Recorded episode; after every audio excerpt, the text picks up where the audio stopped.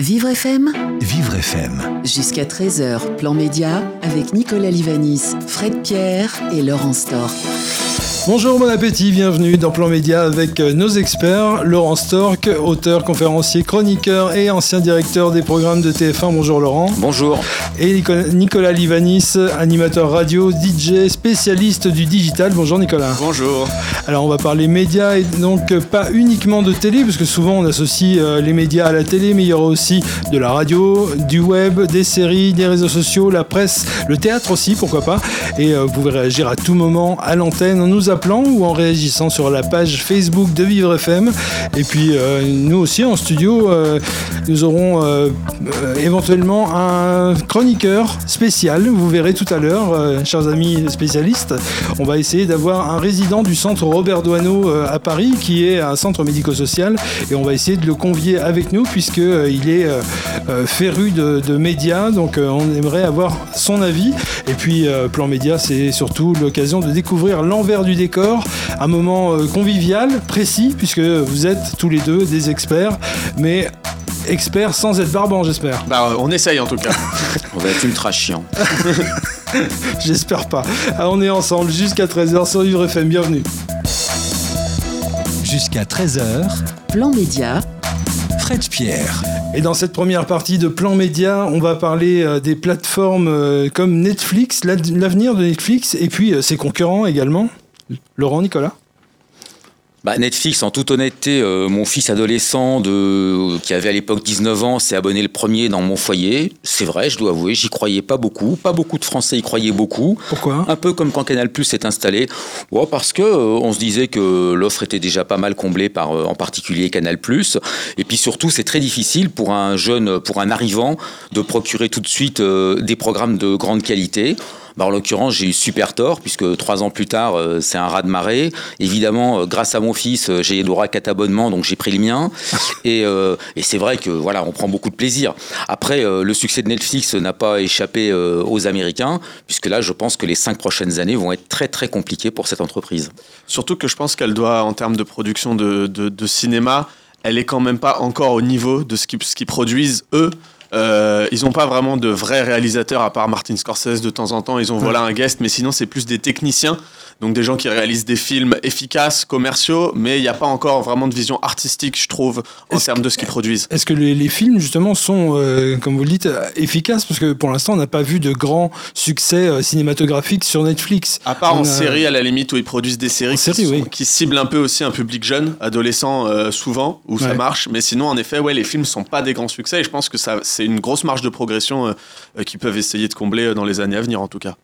Et sur, euh, vous l'avez dit Laurent, euh, dans les 5 ans à venir, ça va être un petit peu plus compliqué pour Netflix parce que pour Bah, l'instant ils ont une sorte de monopole, on va dire. exactement. Il y a Bah, Amazon deux- Prime quand même qui est là, mais Ouais, mais Amazon Prime est, est relativement calme. On sent que c'est pas leur cœur de business, même si ça peut attirer des gens. Là, c'était, euh, moi, je suis, abo- je suis abonné Prime, donc j'ai reçu ma carte à Noël pour m'expliquer que j'étais membre du club et ça m'a pas franchement fait y aller. C'est quand même moins convivial. Netflix, euh, ils ont quand même réussi euh, la jouabilité pour le pour le consommateur, elle est fantastique. Après, bah oui, les difficultés de Netflix, elles sont de deux ordres. D'abord, il y avait pas mal de films qu'ils avaient et qui appartenaient à des gens qui font leur plateforme, ils vont les perdre. Euh, Disney, Paramount, NBC et, beaucoup d'autres. ça, ça Universal. représente quelle, euh, quelle série euh, par exemple? Parce que là, c'est vrai qu'en donnant des, des noms de, de firmes, on comprend pas forcément quelles sont les, les séries apparentées. Que, que va perdre Net- Netflix concrètement? Bah, Est-ce que vous avez des, noms de, de séries à Bah, nous, à nous dire? euh, concrètement, pour eux, ils vont perdre, je sais pas, je dirais un bon 50%. Ah, il y a, oui, il y a Siri qui se déclenche. C'est ça. Non, mais euh, ils vont perdre, euh, ils vont perdre surtout le futur en l'occurrence, parce que le passé a été a été verrouillé par eux en termes de en termes d'approvisionnement. Ouais, Nicolas. Alors moi je suis pas, euh, enfin je pense que Prime en effet aujourd'hui est pas vraiment au niveau, à part qu'il est peut-être compétitif sur le prix puisqu'il est moins cher, mais euh, il peut quand même rivaliser avec Netflix plus tard parce qu'il faut voir la transversalité des services qu'il propose en fait Amazon. Ça veut dire qu'on peut imaginer plus tard des formes d'algorithmes qui en fonction de ce que vous achetez euh, vous proposent aussi des films qui vont dans vos univers euh, et parce qu'Amazon en fait ça va ça va être tout, c'est Amazon Prime, c'est Amazon, ils font les livres, ils, font des, des- ils font plein de choses et donc ils peuvent avoir une force différente, en tout cas, de Netflix, mais là aussi, à voir comment ils profitent de, cette force marketing qu'ils ont, parce que je pense qu'ils ont beaucoup plus de données marketing que Netflix qu'ils peuvent mettre à leur service. Ça c'est vrai, mais à mon avis, le combat va se mener à double égard dans les cinq prochaines années. Ça va être la guerre des talents. Parce Ouais. que des gens qui savent écrire des séries, ça court pas les rues, bon, des films a fortiori. Et puis, euh, le deuxième point, ils vont se rendre compte que du coup, l'argent n'achète pas tout, parce que vous pouvez avoir 2, 3, 10 milliards, euh, ça change rien. De toute façon, ils seront toujours pas beaucoup plus nombreux à savoir faire, même si aujourd'hui, il y en a beaucoup qui se forment. Et deuxièmement, moi, en tout cas, mon expérience consommateur du moment, c'est que les algorithmes sont pas ultra pertinents pour l'instant sur aucune des deux plateformes. Exactement, et là vous avez raison, c'est sur, c'est sur le recruter des talents. Netflix est beaucoup plus attirant en termes de marque qu'Amazon, qui a une image assez négative, voilà, anti-écologique, euh, de gros groupes, alors que Netflix c'est un petit peu plus sexy, donc pour recruter des Pourtant, jeunes on, talents on voit cinéma, que Amazon, par exemple, fait, euh, euh, fait des efforts en, ay- en ayant des séries comme, euh, enfin, adaptées de comics, euh, en étant un petit peu dans le trash, en étant un peu subversif, avec The Boys, par exemple, qui est, qui est une série euh, exact, c'est la qui- série un peu emblématique qui cartonne. en ce moment. mais ouais, ouais. C'est le, c'est une des seules vraies séries qui cartonnent sur Amazon. Les, les autres sont un peu euh, dans le marasme. Moi, j'ai quand même envie, avec une telle, euh, un tel track record de succès, je trouve que Netflix a quand même, euh, ils ont bien, bien compris la série. C'est vrai, moi, je suis d'accord avec Nicolas, ils n'ont pas bien compris le, le long métrage encore. C'est pas la même philosophie artistique et c'est pas le même type de conseil artistique qu'il faut leur, leur prodiguer. Ça vient peut-être de là. Après, euh, la deuxième bataille, à part les talents, c'est les franchises. Et là, les franchises, euh, ils en ont peu. Ouais. Ils en perdent quelques-unes qui sont rachetées à coût de centaines de millions de dollars. Là, je crois qu'ils ont racheté Seinfeld, mais ils en ont perdu deux autres. Euh, et là, Disney, par contre, euh, Universal et les Oui, vieux studios Disney+, hollywoodiens. qui va arriver Ah bah, d'ici mars. avec tous les, tous, les, tous les gens de la Fox, enfin, tous les, les, les caractères personnages de la Fox, ils vont pouvoir. ils vont, Oui, parce que Disney a la Fox, Marvel, Star Wars aussi. Ah bah, Donc aujourd'hui, toutes ils ont- de Star Wars Ouais. dessus. Ils ont plus de la moitié des personnages euh, emblématiques de l'audiovisuel mondial. Mais est-ce qu'une plateforme comme Disney, qui est quand même très, euh, euh, même s'il y a beaucoup de, de marques comme ça, de, de grandes franchises, est-ce que ça peut percer Est-ce que ça peut prendre une vraie place Ou est-ce que les gens vont très vite euh, se désintéresser Parce que finalement, les, les films Disney, on les a quasiment tous en DVD ou, ou en Blu-ray. Les- Est-ce qu'il y a un Ils sont vrai très intérêt cinéma en plus les films Disney, c'est Voilà. des films qu'on va vraiment plus voir en Est-ce qu'il y a un vrai intérêt à une plateforme comme Disney? Bah, Il y a quand même quelques séries d'ABC qui appartiennent à Disney en réalité, euh, que j'avais signées à l'époque et qui ont, qui ont quand même bien. Ils savent faire des, des séries. Et la plateforme Disney va peut-être d'ailleurs pas faire du, du binge viewing, ils vont peut-être les mettre euh, juste en formule une fois par semaine. Des- Ne pas, ils, vont du pas, ils, vont pas, euh, ouais, ils vont pas autoriser à ce que les gens se gavent Ah de oui. leurs 24 épisodes dans la même soirée en arrêtant de manger, de faire l'amour et d'aller aux toilettes, ce qui peut être le cas de certains fans. Et, ils, vont peut-être créer une plateforme hybride entre une façon de consommer télévisuelle, de pay TV et de plateforme. Moi, sincèrement, je pense que Disney a beaucoup d'avenir et il ne faut pas être très intelligent pour le, penser. En revanche, je pense que Netflix va devoir plus segmenter son offre. Ils le font déjà un petit peu. Je, je les trouve quand même relativement, euh, en tout cas sur leur docu, docu-drama, docu-fiction, ils sont relativement euh, policiers et, et meurtres et affaires un peu comme ça. Ils sont pas trop dans la Oui, romance. parce qu'entre le petit Grégory euh, qu'on a vu, Ouais, l'affaire euh, Magnota aussi, il y a de plus en plus de, de documentaires Mm. aussi comme ça de, qui sont un peu docu-fiction aussi. Exactement. C'est très mis en scène. De toute façon, avec tous les concurrents qu'ils vont avoir, ils vont devoir abandonner certains territoires et Mm. se concentrer sur d'autres, ce qui est pas grave. Les éditeurs papier le font très bien aussi. hein. Vous n'allez pas chez Plomb, Gallimard ou au Seuil, vous n'avez pas les mêmes choses. Ouais. Mais c'est vrai que ça va leur faire bizarre parce qu'ils étaient en monopole, comme vous le disiez, depuis, depuis 10 ans. Alors, il nous reste une minute pour cette première partie. Est-ce qu'on peut aborder la tendance des, euh, des formats pour, euh, pour cette année 2020, Nicolas? Alors oui, trois nouveaux formats euh, qui, euh, je pense, vont apparaître en tout cas euh, dans cette année. Euh, ça va être. euh, Est-ce que vous vous souvenez de cette enquête vidéo produite par Le Monde qui avait retracé en fait l'éborgnement de Manuel Cohen, un gilet jaune, et qui avait en fait pris toutes les vidéos euh, des réseaux sociaux et qui avait mené l'enquête pour voir d'où venait le tir, s'il était réglementaire. Ouais. C'était la première fois qu'on voyait ça fait par Le Monde. Ça s'appelle l'enquête vidéo open source. En fait, c'est en, en récupérant toutes les données du web et avec des infographies, du motion design, réaliser euh, ça. Euh, alors Le Monde n'est pas le premier média euh, à le faire. En fait, il y a Bellingcat, qui est un média euh, qui fait ça, euh, lui, c'est vraiment sa spécialité, et euh, qui mène des enquêtes euh, open source, et dont le travail a fait avouer, par exemple, à l'Iran qu'elle avait bien tiré sur le Boeing 737 le 8 janvier dernier, euh, en menant comme ça une enquête, en récupérant euh, des, vidéos d'internautes, euh, plusieurs choses vraiment open source. Euh, le deuxième format. D'ailleurs, euh, je parlais de Luca Magnotta à, à- à l'instant. Euh, L'enquête qu'on peut voir sur euh, Netflix est, est faite justement à partir de toutes ça, les ouais. images vues sur les réseaux sociaux et ça, ça. part euh, d'une page Don't Facebook. F with cats. Voilà, C'est génial. Je cherchais le titre, effectivement. C'est vraiment très bien fait. Euh, on va aborder les autres tendances. Vous restez avec nous puisque dans un instant, on reviendra sur les nouveaux formats qui vont cartonner cette année 2020. Ce sera sur Vivre FM dans Plan Média dans un instant. Jusqu'à 13h, Plan Média, Pierre. Et je ne suis pas seul, évidemment, puisque nos experts sont là, Nicolas Livanis et Laurent Stork. Alors, messieurs, juste avant euh, la pause, on parlait euh, de, de la tendance euh, 2020 pour les nouveaux formats.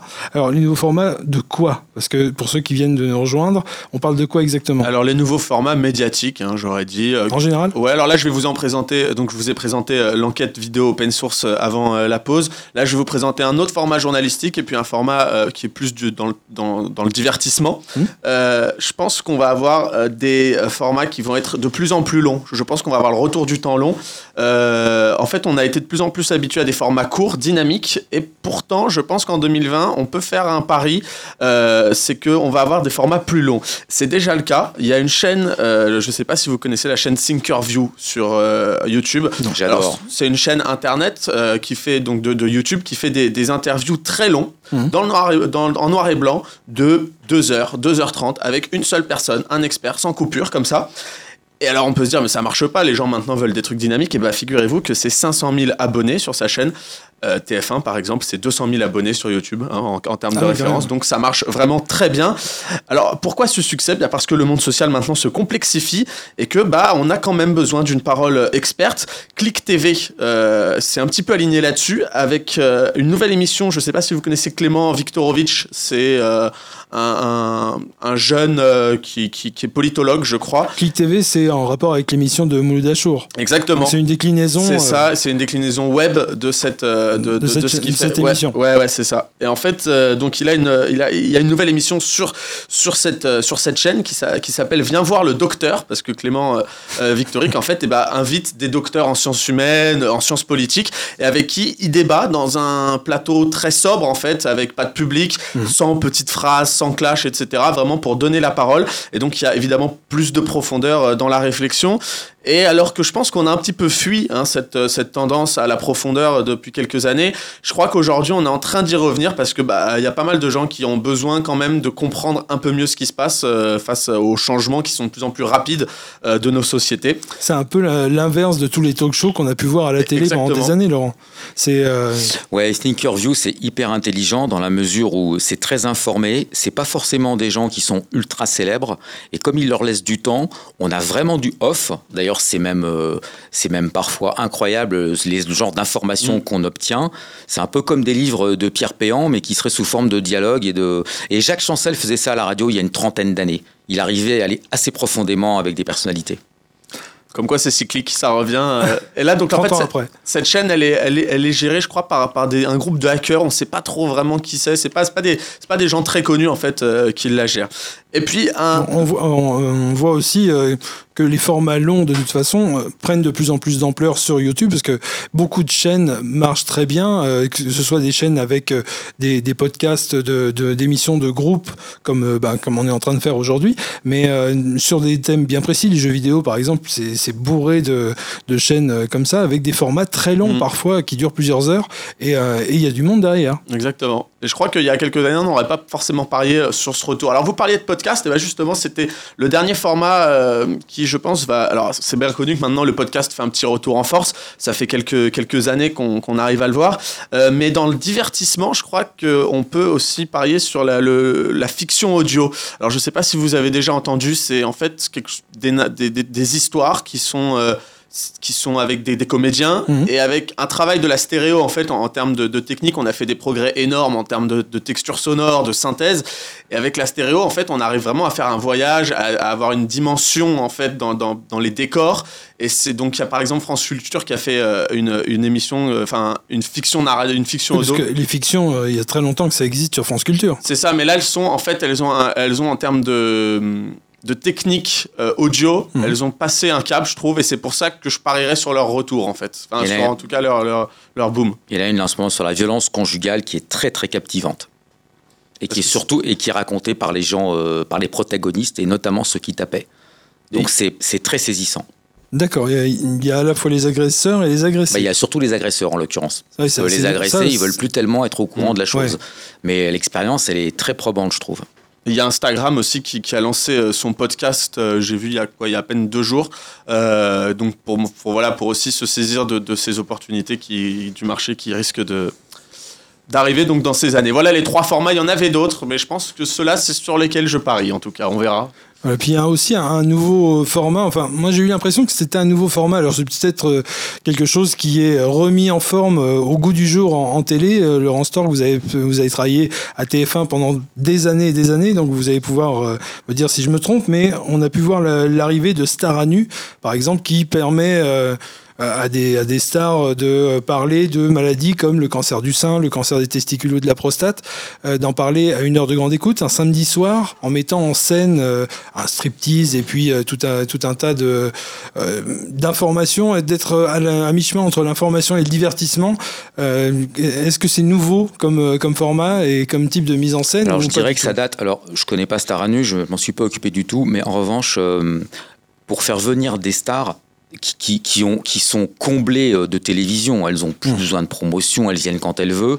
C'est vrai que la cause euh, qui leur tient à cœur a été énormément testée euh, pour l'émission Qui veut gagner des millions, Oui. puisqu'il n'était pas question de faire gagner euh, 50 ou 80 000 euros à quelqu'un qui déjà gagnait bien sa vie. Ça aurait été un, petit peu choquant.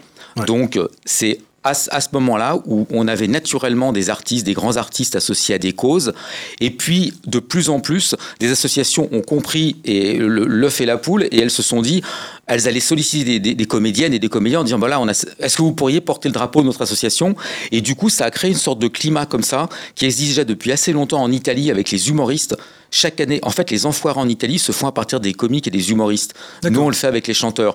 Mais c'est vrai que les enfoirés a lancé la mode parce que c'est quand même une énorme cause qui rapporte vraiment beaucoup d'argent, qui permet de livrer euh, 9 à 10 millions de repas euh, par an, euh, ou d'ailleurs par. euh, bref. Et. euh, et, et ça a lancé la mode et aujourd'hui les stars rechignent de moins en moins à le faire.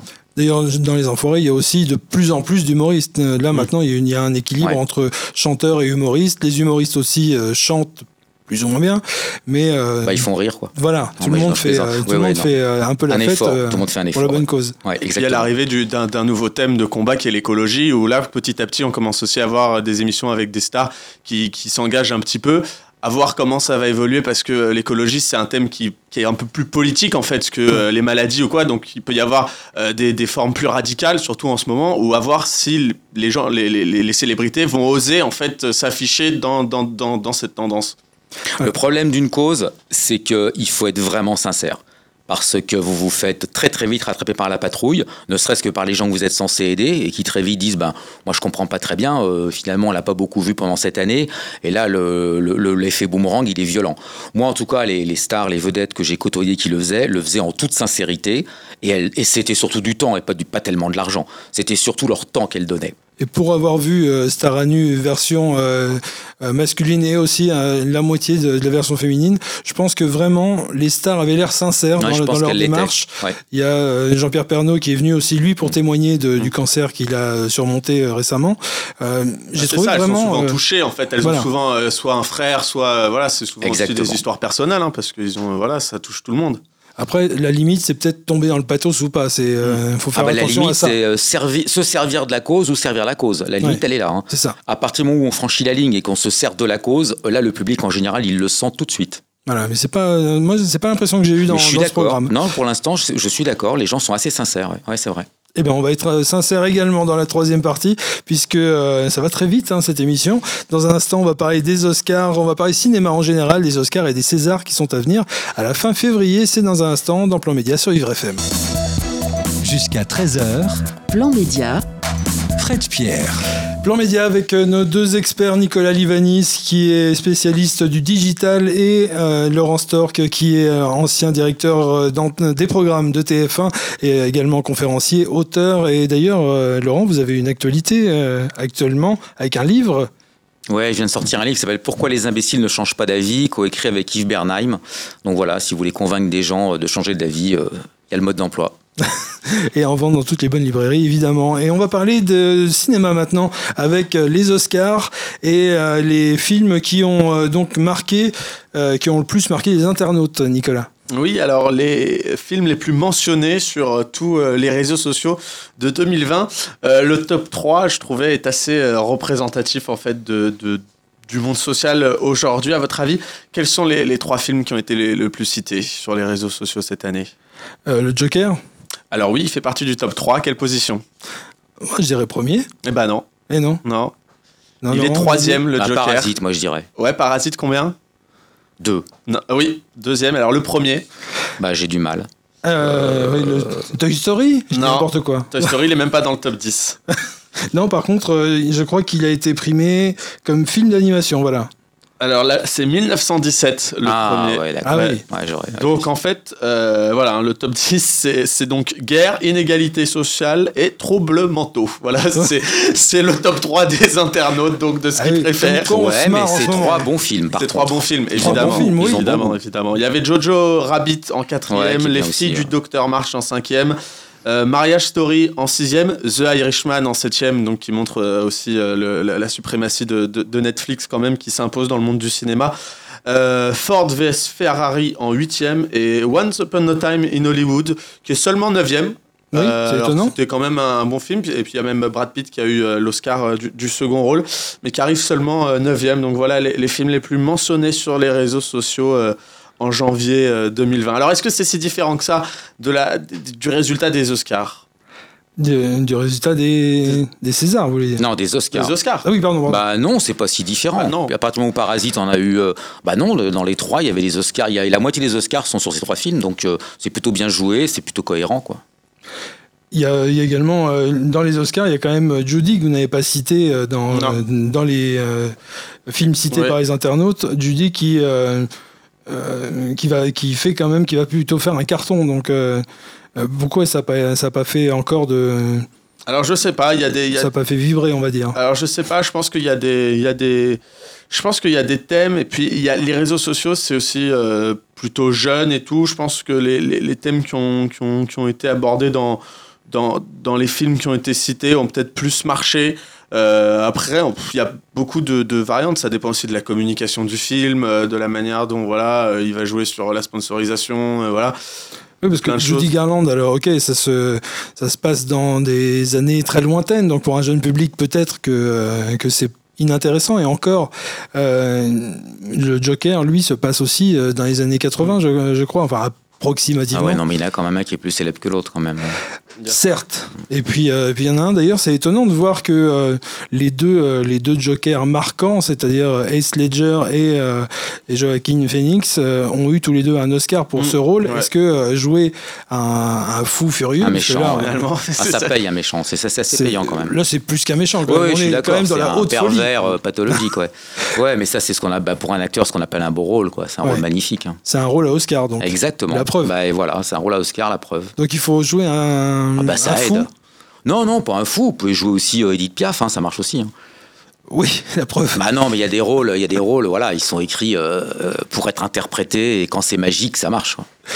Et euh, sur, euh, sur les Césars maintenant, quel, quel commentaire on peut faire? Est-ce qu'il y a des commentaires déjà sur, hormis la polémique hein, qui existe sur les Césars, qu'est-ce qu'on peut dire déjà de, des films pressentis Alors, j'ai pas euh, vraiment euh, les, mentions euh, des, des Césars.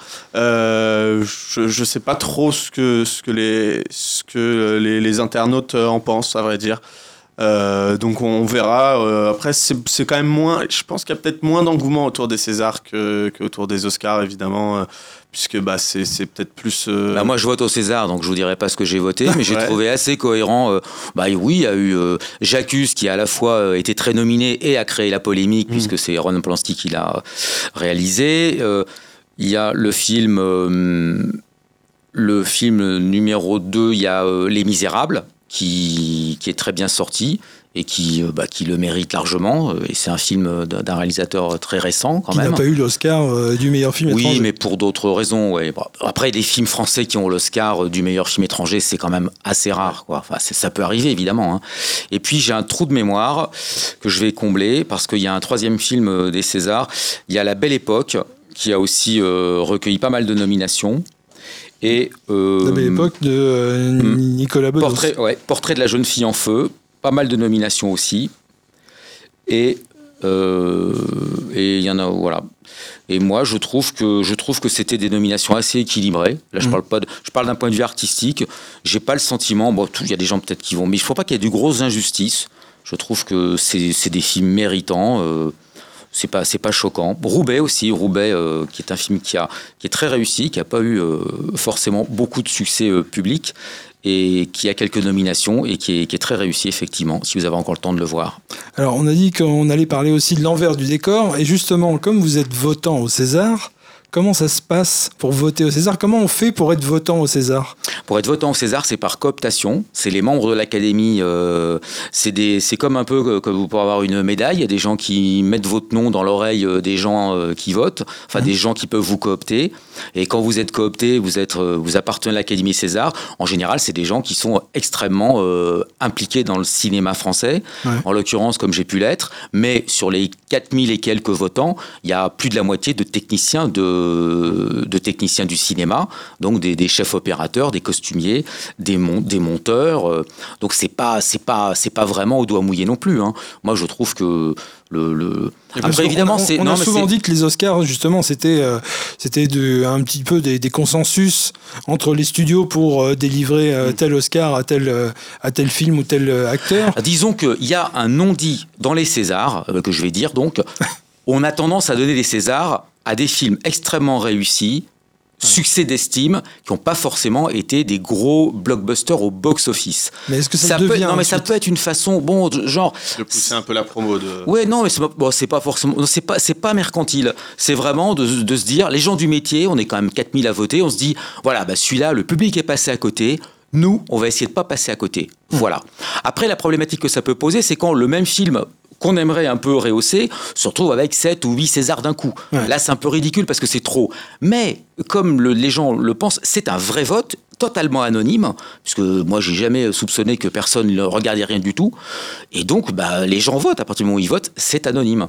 Est-ce qu'il y a du copinage? Pas tant que ça, de toute façon euh, personne n'a suffisamment de copains pour faire basculer un vote, donc on se retrouve avec des choses relativement réalistes. Je trouve que le, seul point, je vous dis, c'est que oui, il est rare que euh, les blockbusters de l'année coïncident avec les Césars, et c'est volontaire, les gens du métier ont tendance à équilibrer les choses de cette manière. Voilà. Après, ça n'engage que moi, puisque c'est anonyme. Je sais même pas comment, même mes amis, je leur demande pas forcément ce qu'ils votent. Et voilà. Et euh, un avis euh, très vite, euh, parce qu'on est déjà à la fin de la troisième partie, sur la polémique en ce moment ou, pas du tout? Sur le fait que ah, les dirigeants des Césars ça ressemble à une révolution de palais. Bon, non, j'ai pas de commentaire particulier. Je connais extrêmement bien l'interdient. Je connais extrêmement bien les gens qui sont en train de de lui vouloir des noix, de chercher des noises. voilà. Après, je, non, je sais pas. Franchement, je sais pas.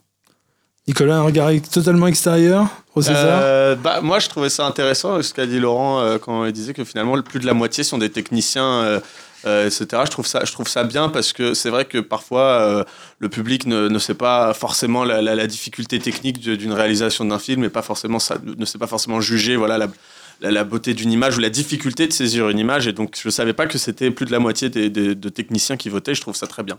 Très bien.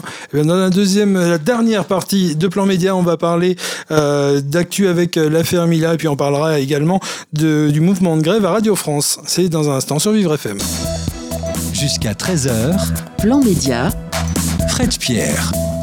Et Laurent Stork est avec nous et puis euh, Nicolas Livanis également. Ce sont nos experts médias pour euh, cette nouvelle émission, ce nouveau rendez-vous. Et puis on va parler maintenant de euh, l'affaire Mila. Et est-ce que la binarité d'un hashtag permet de saisir toute la complexité du monde? Voilà une grande question. Nicolas? Exactement. En fait, je ne vais pas revenir sur vraiment l'affaire Mila qui a été expliqué plein de fois, etc. En fait, ce qui m'a, ce marqué, c'est que moi, je pensais qu'à partir de 91, en fait, bah, on avait fini un monde bipolaire avec la chute de, l'URSS et, Et je pense que les gens de cette époque avaient du mal qu'on allait rentrer dans un monde maintenant qui allait être binaire en termes de pensée. Euh, C'est-à-dire que maintenant, voilà, soit on est euh, pour le grand progrès, soit on est tout de suite réactionnaire, soit on est euh, pour l'Europe, soit on est un facho. Et en fait, avec euh, les réseaux sociaux, ça amplifie ça. Et le côté hashtag je suis mis là ou je ne suis pas mis là, c'est pareil. Ça montre qu'en fait, euh, on peut pas prendre le temps de se dire attendez, je suis pas, moi je peux comprendre les gens qui vont, vont pas forcément dire je suis mis là parce que peut-être que bah ils se sont sentis insultés. Ils ont le droit d'être insultés. Après, ils ont juste pas le droit de menacer de mort, mais ils ont le droit de se sentir, euh, voilà, pas, pas, forcément ravis de ce qu'elle dit. Et je comprends qu'ils aient pas forcément envie de publiquement dire je suis mis là. Et donc les- les- la binarité que ça a forcé en fait aux gens, je trouve c'est assez symptomatique de plein de choses qu'on voit, euh, de ce paradoxe de toujours vouloir, euh, euh, alors qu'on décrit un monde qui est, qui est compliqué, de vouloir le résumer à deux positions sur, sur, sur les plateaux télé. On voit vachement ça. euh, les gens arrivent et on leur dit tout de suite. Vous condamnez les violences? Vous, vous faites si vous êtes quoi? Vous êtes pour? Ah bon bah vous êtes contre alors. Et c'est c'est assez problématique et les réseaux sociaux amplifient ça. Alors Attention parce que je suis euh, un grand défenseur d'Internet et je pense vraiment que c'est l'un des derniers d'espoir d'intelligence de notre monde et de partage d'informations. Mais c'est l'un des soucis, c'est cette binarité en fait qui Mais c'est pas forcément un espace de liberté d'ailleurs. Non, et ça va l'être de, de moins en moins. Et c'est assez. D'ailleurs, cette affaire, elle interroge la loi Avia, qui est la loi sur les contenus haineux, euh, qui, qui, qui, je crois, est en train d'être mise en place. Euh, et en effet, ça va être de moins en moins libre. Euh, parce que bah en fait les plateformes vont risquer des amendes si jamais il y a un contenu haineux. Alors c'est la, la haine il faut savoir qu'en fait c'est une, une notion qui légalement est très dure à définir en fait. Bah oui. qu'est-ce que qu'est-ce que la haine? Et en fait on ce que redoutent en fait les, les, les, les- les, les critiques de cette loi, c'est que euh, en fait les gens vont signaler des propos parce que pour eux ça semblera haineux. Et du coup la plateforme va tout de suite le retirer sans passer par un juge, etc. parce qu'elle aura peur de se prendre une amende et donc oui on est en train de- peut-être de perdre une forme de liberté sur, sur Internet et c'est dommage parce que c'est c'est quand même le, pareil, le- comme je disais, l'un des derniers espoirs que j'avais dans, dans l'amélioration de notre démocratie. Le- Laurent Stork, est-ce qu'on va vers une, une, une toile, euh, si on dit encore ça, euh, qui, euh, qui va être. J'aime bien avoir un vieux, On un peut le dire terme. en anglais, ça fait le web, mais Voilà. c'est la, c'est la même chose. Mais est-ce qu'on va vers quelque chose de très aseptisé ou pas? Là, on pose un problème qui a une vingtaine d'années, que j'ai beaucoup étudié à l'époque, parce que la, mu- la musique était piratée, je travaillais dans la musique, après j'ai travaillé dans la télé et le cinéma, et c'était piraté. C'est euh, la plateforme distributeur peut être considérée comme un éditeur. En France, quand vous êtes éditeur, vous êtes co-responsable de tout ce qui est diffusé. Donc toutes les télés françaises sont co-responsables de tout ce qui est diffusé. Donc je peux vous dire, vous faites un petit peu attention. Les plateformes, jusqu'à aujourd'hui, ne le sont absolument pas. Et je pense qu'à un moment, vu leur puissance, ben, tout droit, tout devoir, c'est-à-dire que la responsabilité euh, de ces plateformes va devoir être de plus en plus engagée. Le vrai débat, c'est en sont-ils techniquement capables? Est-ce qu'ils sont capables de contrôler je pense que non, parce que déjà, le, le- un flux de 24 heures d'une télévision ou d'une radio dur à contrôler, Ouais. euh, j'imagine ça. Mais le jour où on dit ah ben finalement ce sont des éditeurs, ben, bien sûr que ça va être aseptisé parce qu'ils seront légalement obligés d'aseptiser leur contenu. Mais si on les fait passer en, en éditeur, c'est, enfin, ce n'est plus des réseaux sociaux. Parce que quand tu édites, quand euh, même une chaîne de télé, il y a une ligne éditoriale, tu émets un contenu. Donc c'est toi, il y a une cible, tu l'émets à quelqu'un. Là, les réseaux sociaux, c'est pas ça, ça rentre pas dans ce cadre-là. Euh, on est juste dans une plateforme d'échange entre différents émetteurs qui sont des micro-émetteurs qui chacun ont leur ligne éditoriale, leurs pensées, leurs opinions. Et c'est pas à Facebook, à Twitter de décider de sa ligne éditoriale en fait. Bah, Il peut- pourtant, quand on, quand on poste une photo de quelqu'un de nu, il la, il la censure. parce que, alors il la censure parce que déjà il est américain et qu'il a un puritanisme Non, mais il est américain. capable de le faire et il le fait. Et il le fait par exemple si c'est si c'est par exemple des enfants nus etc. Voilà c'est normal parce que bah, c'est- ça relève du cadre Oui, de la mais loi. si- Si, si c'est un appel au meurtre, c'est il est Non, capable d'accord. de l'enlever. Ouais. Non, mais ça, ça enlève aussi le- tout, tout ce qui peut être nu artistique. Donc, euh, Bah, il l'enlève de- souvent, hein. Oui, voilà. Il faut, que, il, faut re- il faut les rappeler pour qu'ils le remettent. Oui. Non, mais après, je comprends ce que tu dis, puisque c'est la, la façon de se défendre de ces plateformes-là, et que toi, tu es de cette génération-là. Après, mais je dis pas, c'est un débat important, mais tant que les gens ne comprendront pas que ce qu'ils peuvent poster peut vraiment se retourner euh, violemment et massivement contre eux, euh, c'est un petit peu compliqué. Surtout que là, moi, ce qui me fait un peu de peine dans ce cas-là, c'est que la cette femme, elle est mineure. Euh, donc c'est vraiment Alors, ce qui lui arrive et, si voulez, redoutable. je pense que quand on dit il faut que ces gens-là comprennent que ça peut se retourner contre eux, ce n'est ni aux gens d'agir en fonction, ni à la plateforme, c'est à l'État de faire en sorte, parce que c'est la loi, d'interdire le, le harcèlement en fait. C'est-à-dire que les gens n'ont pas à être euh, victimes d'un retournement contre eux d'une masse. C'est parce que c'est interdit, tout simplement. Et donc que normalement, on peut- on n'aurait pas le droit, de, on n'aurait pas à se dire en démocratie, oui, il faut faire attention à ce qu'on dit sur les plateformes parce que ça peut être mal pris et que bah, du coup ça peut se retourner contre vous. Non, on devrait se dire, tu peux tout dire à partir du moment où tu respectes tout simplement la loi et la- l'appel au meurtre, etc. Donc voilà, c'est là la nuance où elle se place. quoi. C'est comme si on dit bon bah finalement il faut juste sortir habillé et pas mettre de mini jupe parce que bah voilà après il faut pas s'étonner de se faire violer. Ça c'est un peu dans le même cadre, c'est un peu dans la même pensée. Je trouve que c'est dangereux vraiment pour la liberté en fait. Absolument. On va euh, passer du coq à l'âne euh, comme ça, sans, euh, sans transition, et parler de, de la grève à Radio France et le mouvement qui est suspendu. On va revenir sur ce conflit. Il nous reste très peu de temps, 1 minute 30, pour aborder ce sujet. La Euh, grève qui a été suspendue, là, hein, qui, euh, qui a duré 60 jours, c'est l'une des grèves vraiment les plus, des plus longues euh, de, de l'histoire de, de la maison. Euh, celle qu'on avait appelée la Grande Grève en 2015, qui avait réussi à faire vaciller Mathieu Gallet, c'était 23 jours. Donc vraiment, là, c'est quand même une grève qui est presque trois fois plus longue. Alors pourquoi cette grève Eh bien parce que, comme souvent, un fameux plan d'économie donc, qui risque de supprimer 300 postes, alors que la, radio, la radio publique est en, est en grosse croissance d'audience. Euh, donc forcément, bah, les, les, les, les- gens ne se rendent pas compte. Alors l'avantage, c'est qu'on a les playlists de grève qui sont, qui sont super écoutées et qui sont de la musique de qualité en général. Euh, mais euh, le désavantage, bah, c'est que ça n'a pas, il n'y a pas eu de solution. Et donc là, la CGT euh, donc a, décidé de d'arrêter le, le, le, conflit. Voilà. Et en termes, en fait, pour, pour, les, pour les auditeurs, comment ça peut se traduire, en fait, cette suppression de 300 postes Ça va être des techniciens, ça va être... Alors, il y a 30%, c'est les chœurs de la radio, donc c'est les, les- les musiciens. Et en fait, ça peut quand même se traduire sur des émissions qui ont beaucoup de contenu spécialisé et qui ont besoin d'avoir des gens en off euh, qui leur produisent des fiches, qui les documentent, en fait. Donc, on, on peut avoir comme ça une perte de, de qualité, en fait, en termes de documentation, surtout, je pense. Ouais, et puis on a pu voir qu'il y avait aussi pas mal de la, la culture de la rediffusion était euh, qui était pas très euh, répandue à Radio France euh, revient de plus en plus. C'est bizarre, hein Autant sur une, une radio comme Vivre FM euh, qui est qui a beaucoup moins de moyens, ça paraît logique. Autant à Radio France, il y a quand même il, y a- il devrait y avoir le personnel nécessaire pour ne pas faire de, de rediff.